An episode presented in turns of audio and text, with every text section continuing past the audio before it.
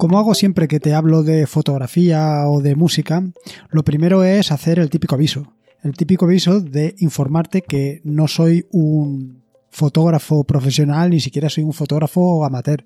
La verdad es que no tengo suficiente paciencia como para tomar fotografías. Y en este sentido, pues lo que te voy a contar es desde un puro aficionado a la tecnología. Así que seguro que si tú eres un amante de la fotografía le podrás sacar mucho más partido del que yo te voy a contar. Sin embargo, lo que siempre me ha gustado ha sido la fotografía, por lo menos verla. Ver las fotografías en blanco y negro es una cosa que me apasionan porque me llama mucho la atención la capacidad que es una persona de sacar una imagen y sobre todo con, una gama de colores tan reducido como puede ser una, una de blanco y negro, donde solamente tienes la gama de grises. Bueno, dicho esto, lo cierto es que hay determinadas técnicas que me llaman mucho la atención, técnicas que siempre he querido aplicar, y una de estas técnicas es precisamente la técnica de la cámara rápida, o también como se conoce en inglés, time-lapse.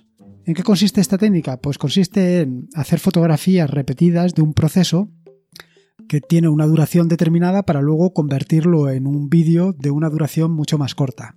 Esto lo típico es el ciclo de floración, por ejemplo, de un, de un rosal que dura entre 6 y 8 semanas y tú lo vas a ver en pocos minutos. Vas a ver todo el ciclo de, floración del rosal en unos pocos minutos.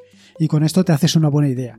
De la otra manera, la floración es prácticamente imperceptible al, ojo humano. Y lo que no vas a hacer es estar durante 6 o 8 eh, semanas haciéndole fotografías tú directamente. Y en este sentido aquí es donde interviene la parte de la tecnología, donde va a intervenir, pues como te puedes imaginar, la Raspberry Pi. La Raspberry Pi para hacer todas estas fotografías una detrás de otra. ¿Y qué Raspberry Pi puedes utilizar? Esto te lo contaré más adelante, pero yo te puedo adelantar que puedes utilizar desde una Raspberry Pi 0 hasta una 4, lo que tú consideres. Indicarte que esto es un proceso relativamente sencillo, pero ahora con los rigores del verano lo cierto es que no me apetecía hacer un podcast demasiado complicado, demasiado, vaya, demasiado farragoso. Creo que un podcast como este es un podcast perfecto para disfrutarlo en familia, para hacer todo el montaje con, vaya, o hacerlo en familia o hacerlo tú solo, esto ya depende.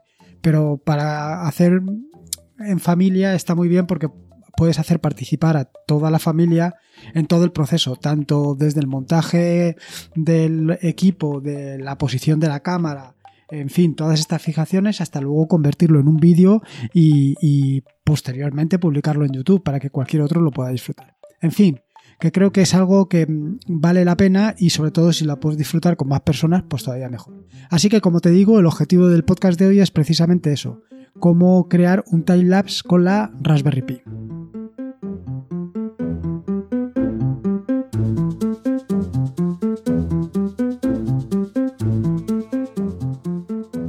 Soy Lorenzo y esto es atareado.es versión podcast. Este es el episodio número 92 del podcast, un podcast sobre Linux, Ubuntu, Android y software libre. Aquí encontrarás desde cómo ser más productivo en el escritorio, montar un servidor de páginas web en un VPS, hasta cómo convertir tu casa en un hogar inteligente. Vamos, cualquier cosa que quieras hacer con Linux, seguro que la vas a encontrar aquí. Antes de que te cuente todo esto de el timelapse y cómo lo he hecho yo, quiero comentarte que es lo que hago normalmente todos los jueves, qué es lo que vas a encontrar esta semana en atareado.es, tanto en lo que se refiere a artículos y tutoriales como en lo que se refiere a aplicaciones. Respecto al tema de artículos y tutoriales, y empezando por la parte de artículos, indicarte que esta semana lo que he publicado es un artículo referente a eh, un problema que he tenido con el Bluetooth de mi portátil, de mi Dell XPS 13. Eh, es un problema que he tenido y que no soy consciente de que lo haya tenido hasta ahora. Yo pienso que en un momento determinado he llegado a utilizar el Bluetooth del, del, portátil. Pero después del problema que he tenido, no tengo claro que lo haya llegado a utilizar en ningún momento. Así que te explico cuál es el problema que he tenido en el artículo en cuestión, te explico cómo lo he resuelto y te explico también cómo puedes resolver cualquier otro problema que tú tengas relativo a hardware eh, utilizando la misma técnica que he utilizado yo. Bueno, por lo menos serás capaz de descubrir dónde está el problema y luego ya buscarle una solución. Por otro lado, en cuanto al tema del tutorial, este de nuevo es un tutorial, un tutorial sobre scripts en bash. En este caso, lo que me he centrado es en cómo puedes crear un script donde pides argumentos al usuario para que los introduzca, pero directamente en la línea de comando, es decir, pones el nombre del script más los argumentos que necesita. Esto es algo bastante sencillo, lo único es que lo he montado todo para que se entienda cómo tienes que hacerlo y cómo tienes que mm, ponerlo para que sea lo más funcional posible. En este sentido, no solamente te pide los em, argumentos que necesitas, sino también que puedes poner argumentos opcionales y sobre todo que puedes poner una ayuda. Una ayuda que le será de gran utilidad al usuario para sacarle la máxima productividad al script que hayas, que hayas hecho. Respecto al tema de aplicaciones, bueno, aquí como de costumbre te digo, em, estoy trabajando en las aplicaciones o las extensiones para NoMesel. Estoy migrándolas para utilizarlas con Nome 332 y al paso que voy me, a me da la impresión que voy a tenerlas que ampliar a Nome 334 o la siguiente versión que esté disponible. Pero en paralelo también estoy haciendo, y tal y como le, te comenté en un artículo en un podcast anterior, estoy migrándolas a eh, Linux Mint, en particular al escritorio de Cinnamon, para que no solamente los usuarios de NoMesel le puedan sacar partido, sino también los de los del escritorio, los de, los de Cinnamon. Ya te digo que conforme los vaya teniendo te iré avisando para que si tú lo consideras así puedas hacer de beta tester y sacarle todo el partido posible. Bueno, dicho esto, empezamos o quiero contarte cómo he hecho yo mi timelapse con la Raspberry para que tú, pues si lo quieres o lo consideras, lo puedes hacer, ya sea solo o acompañado. Lo primero, evidentemente, es Mm, decirte qué cosas necesitas. Y sobre las cosas que necesitas, pues lo más cierto y lo más evidente es la Raspberry Pi. ¿Y cuál tienes que utilizar? Bueno, pues aquí, en fin, esto ya depende de ti, de las que tengas, de las posibilidades y de lo que tú consideres. Pero vaya, básicamente puedes utilizar desde la 0 hasta la 4. Yo en particular me decantaría por la 0, más que nada por eh, el reducido consumo de recursos porque para hacer una fotografía con esta te sobra perfectamente y luego que la puedes emplazar en cualquier sitio y vaya, no ocupa lugar. No es que la Raspberry Pi 3 sea un armatoste, pero bueno, desde luego eh, la Raspberry Pi 0 es la mitad. Lo siguiente que vas a necesitar es una micro SD o un USB. Esto ya depende de tú cómo lo tengas organizado. Si es una Raspberry Pi 0, evidentemente, pues te vas a tener que apañar con, un, con una micro SD. Y en esto lo único que tienes que tener en cuenta, que ya es bastante importante, es el tamaño de la eh, micro SD o, de la, o del USB, ya te digo. ¿Por qué? Pues hombre, porque si vas a hacer un time lapse de 48 horas con un tamaño por imagen de 5 megas, pues y, solamente has puesto una micro SD de 2 gigas, lo más probable es que no puedas hacer todas las fotografías. En este sentido, y para que te hagas una idea teniendo en cuenta que cada fotografía puede estar en torno a los 5 megas y que yo, por ejemplo, en, este, en mi caso he hecho una fotografía cada 5 minutos, la cuestión es que más o menos me voy al giga y medio, 2 gigas, depende. Eh, también puedes em, reducir el tamaño de la fotografía, que en lugar de ser de, de 5000 megapíxeles, creo recordar que es, pues hacerla de más pequeña, porque al final lo único que vas a hacer es convertirla para que sea un vídeo Full HD de 1980 por 1020. ¿Vale? Entonces aquí ya todo es, depende y puedes acomodarlo todo, tanto a tus necesidades como a realmente los requerimientos que tengas. Lo siguiente, y otra cosa que es evidente, es una cámara. Y aquí tengo que resaltarte una cosa, es que tiene que ser una cámara apta para la Raspberry Pi. Yo en principio la que he utilizado es la versión 2.1, creo recordar, de la Raspberry Pi de la cámara, que es una Noir. Eh, y te digo esto por lo siguiente. Además de la oficial, que es con la que he hecho las fotografías, he utilizado eh, o he probado otras dos. Otras dos que no son de la marca, no son de Raspberry, de la fundación, sino que son cámaras de otro fabricante. ¿Y qué es lo que me he encontrado? Pues lo que me he encontrado es que de las dos, una que está especialmente diseñada para la Raspberry Pi 0 funcionaba bastante bien y actualmente la estoy utilizando. Pero la otra, que se suponía que podía funcionar tanto para la Raspberry Pi 0 como para la Raspberry Pi 3, lo cierto es que para la Raspberry Pi 0 no funcionaba. Tú lanzabas para hacer una captura de, o sea, para hacer una fotografía y no hacía nada, simplemente se quedaba bloqueado. Y para la Raspberry Pi 3 dependía de cómo le diera a ella la gana hacer la fotografía. Quiero decir que a veces la hacía y otras veces no. O sea que con esto yo te recomiendo que tengas cuidado a la hora tanto de comprar la, o sea, de comprar la cámara como a la hora de instalarla. Tampoco es que tenga nada del otro mundo, pero bueno, el que advierte o el que avisa no es traidor. Por otro lado está el tema de la alimentación eléctrica. Y es que al final el tema de la alimentación eléctrica te va a parecer una tontería, pero es importante, porque si vas a hacer las fotografías en mitad del campo, pues aquí tienes un pequeño problema. y es que no tienes energía, no tienes suministro eléctrico. Aquí tienes dos opciones, o te vas a una placa solar y a partir de ahí pues ya empiezas a trabajar, o bien la otra solución es un power bank. El problema del power bank es que estás limitado por la capacidad del mismo. Eh, yo en mi caso tengo un power bank de 20.000 mAh y esto, suponiendo que te vas al caso más desfavorable de un consumo exagerado de 3 amperios, pues viene a ser algo más de 6 horas para una Raspberry Pi 3. Lo cierto es que estoy yendo al caso más desfavorable, un consumo de 3 amperios que no va a ser en ningún caso ese. A lo mejor es fácil que te vayas a las 10 horas, pero claro, es arriesgado. Desde luego no vas a poder hacer un time lapse de toda una de todo un día, pero sí, por ejemplo, de un amanecer. Esto lo puedes hacer sin problema.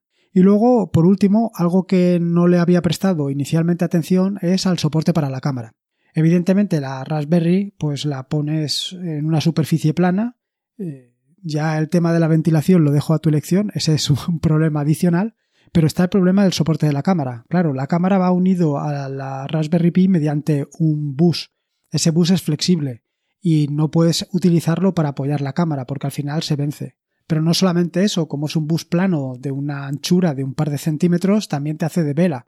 Con lo cual, si no lo fijas bien, lo que vas a hacer o lo que va a conseguir el viento es moverlo. Y te van a salir muchas de las fotografías distorsionadas, que es algo que no te interesa para nada. Con lo cual, tienes que fijarlo de una manera que el viento o el aire no te influyan.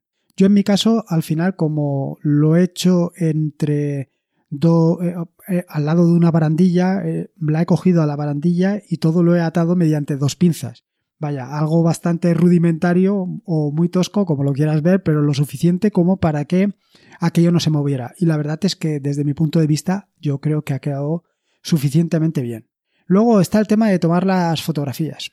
Aquí la cosa es bastante sencillo. En principio empecé como de costumbre en mí haciendo un script eh, con Python para hacer las fotografías, para sacarle máximo provecho, etcétera, etcétera. Pero al final no me he querido complicar la cabeza. Y no me he querido complicar la cabeza más que nada por el tema de que estamos en verano y tampoco estamos para que la cabeza se te ponga hecha un tambor mm, entre los calentamientos normales y los calentamientos del sol. Así que he utilizado una aplicación que es propia de la Fundación Raspberry que se llama Raspi Steel. Esta aplicación te permite hacer fotografías de una manera súper sencilla. Simplemente eh, la línea de comando es raspi steel menos o y el nombre del archivo que quieres guardar y con eso ya lo tienes. Aquí tienes que tener en cuenta que al hacer la fotografía, la fotografía puede quedar volteada en horizontal o en vertical, con lo cual mm, deberás de corregirlo. Esto lo puedes corregir o bien una vez hayas hecho todas las fotografías volteándolas todas, o bien eh, directamente cuando tomes la fotografía, que cada vez que tomes la fotografía la voltee en horizontal o en vertical según necesidades. Por eso es muy importante que cuando hayas hecho todo el montaje y lo tengas todo preparado hagas varias pruebas, varias pruebas para ver exactamente cómo te queda la composición. Y no te encuentres con que estás haciendo fotografías de la silla, cosa que como puedes imaginar me ha pasado, o que mm, eh, la cámara esté torcida, o que como digo eh, la imagen salga volteada en horizontal o en vertical. Pero no solamente esto, sino que la aplicación Raspi Steel te permite otras modificaciones, otros parámetros adicionales, además de voltearlo de forma horizontal y vertical. Algunas de estas modificaciones son, por ejemplo, el contraste, el brillo, la saturación, el valor ISO, el balance de blancos. Todo esto lo puedes modificar. Bueno, realmente todo no. Va a depender un poco de la, de la cámara que estés utilizando. Eh, desde luego con la Noir 2.1 se puede hacer y funciona perfectamente. Además de esto puedes aplicar diferentes estilos eh, o diferentes efectos. A mí o desde mi punto de vista yo prefiero aplicar todos los efectos a posteriori. Eh, utilizando alguna de las aplicaciones, de las miles de aplicaciones que tienes disponibles en, en, Linux. Pero bueno, con independencia de eso, siempre mm, si lo quieres hacer y no quieres perder el tiempo, pues a la vez que estás haciendo las capturas de imágenes, puedes hacerlo, aplicar los efectos. ¿Qué efectos tienes disponibles? Pues bueno, tienes desde invertir colores, efectos de pintura al óleo, efectos de dibujo animado, efectos pastel y así como eso, pues una barbaridad más. En cualquier caso, te recomiendo que le pegues un vistazo a la documentación de la Fundación Raspberry, donde encontrarás todo tipo, o sea, todos estos efectos perfectamente descritos, así como las posibilidades que tienen esta aplicación y otras aplicaciones que van destinadas también a la cámara. Una vez ya te he explicado la aplicación que he estado utilizando para hacer las capturas de pantalla, lo siguiente es programar la captura. Para programar la captura, yo lo que he hecho ha sido un sencillo script en Bash, que además está disponible desde la documentación de la propia Raspberry Pi Foundation, y eh, aparte del script en Bash, lo he programado mediante cron. De cualquier manera, te digo que tienes disponible en la página web, en atareado.es, un tutorial de scripts en Bash, desde donde puedes personalizar todavía más el script que hagas, y a la vez, si no estás muy habituado a utilizar eh, cron, también te recomiendo un artículo muy interesante que habla sobre la programación de tareas con cron. Con estas dos cosas puedes conseguir pues perfectamente lo que necesitas. Eh, a partir de aquí, te recomiendo que hagas un directorio que se llame eh, home barra pi barra fotos, donde ubiques todas las fotos y que no te haga las fotografías directamente en el escritorio, en, en el escritorio no, en el directorio de inicio de pi, que te quedará hecho una guarrería, como te puedes imaginar, a mí también me ha pasado por precipitarme, y luego también que crees, evidentemente, un script que se llama timelapse.sh donde vas a poner todos los parámetros que necesitas. Si, por ejemplo, el tema del volteo, o si le quieres aplicar algún efecto, o si quieres cambiar la saturación, o el brillo, o lo que tú consideres. Dicho esto, una vez tengas hecho el script, lo único que tienes que hacerle es darle permisos de ejecución y a partir de aquí integrarlo en cron. Integrarlo en cron según lo que te he puesto directamente en las notas del podcast. Eh, por último, queda montar la película. Para montar la película, mi recomendación es que utilices FFmpeg. Es muy sencillo. En las notas del podcast he puesto la línea que tienes que poner para que a partir de todas las fotografías realizadas en JPG lo conviertas a un vídeo en MP4. Y el resultado es espectacular. Bueno, yo te he dejado eh, también un enlace a YouTube donde se ve el vídeo que he montado. Lo cierto es que con esto ya tienes bastante. Ya tendrías hecho tu montaje en Typelapse o sea, tu montaje del timelapse en la Raspberry y quedaría pues como, como ves. Pero lo suyo es que le des un poquito ya de mm, el toque característico que sería añadirle, por ejemplo, el audio. Añadirle una banda sonora para que todo quede mucho más, mm, vaya, que quede mejor, básicamente. Y eso es lo que también te he indicado en una nota, en las notas del podcast. Así que con las dos instrucciones estas, tanto para convertir las imágenes en vídeo como para añadir el audio al vídeo, lo tendrías todo completamente terminado. Así que nada, yo aquí te dejo mi propuesta para entretenimiento tuyo personal o en familia, eso ya como tú veas.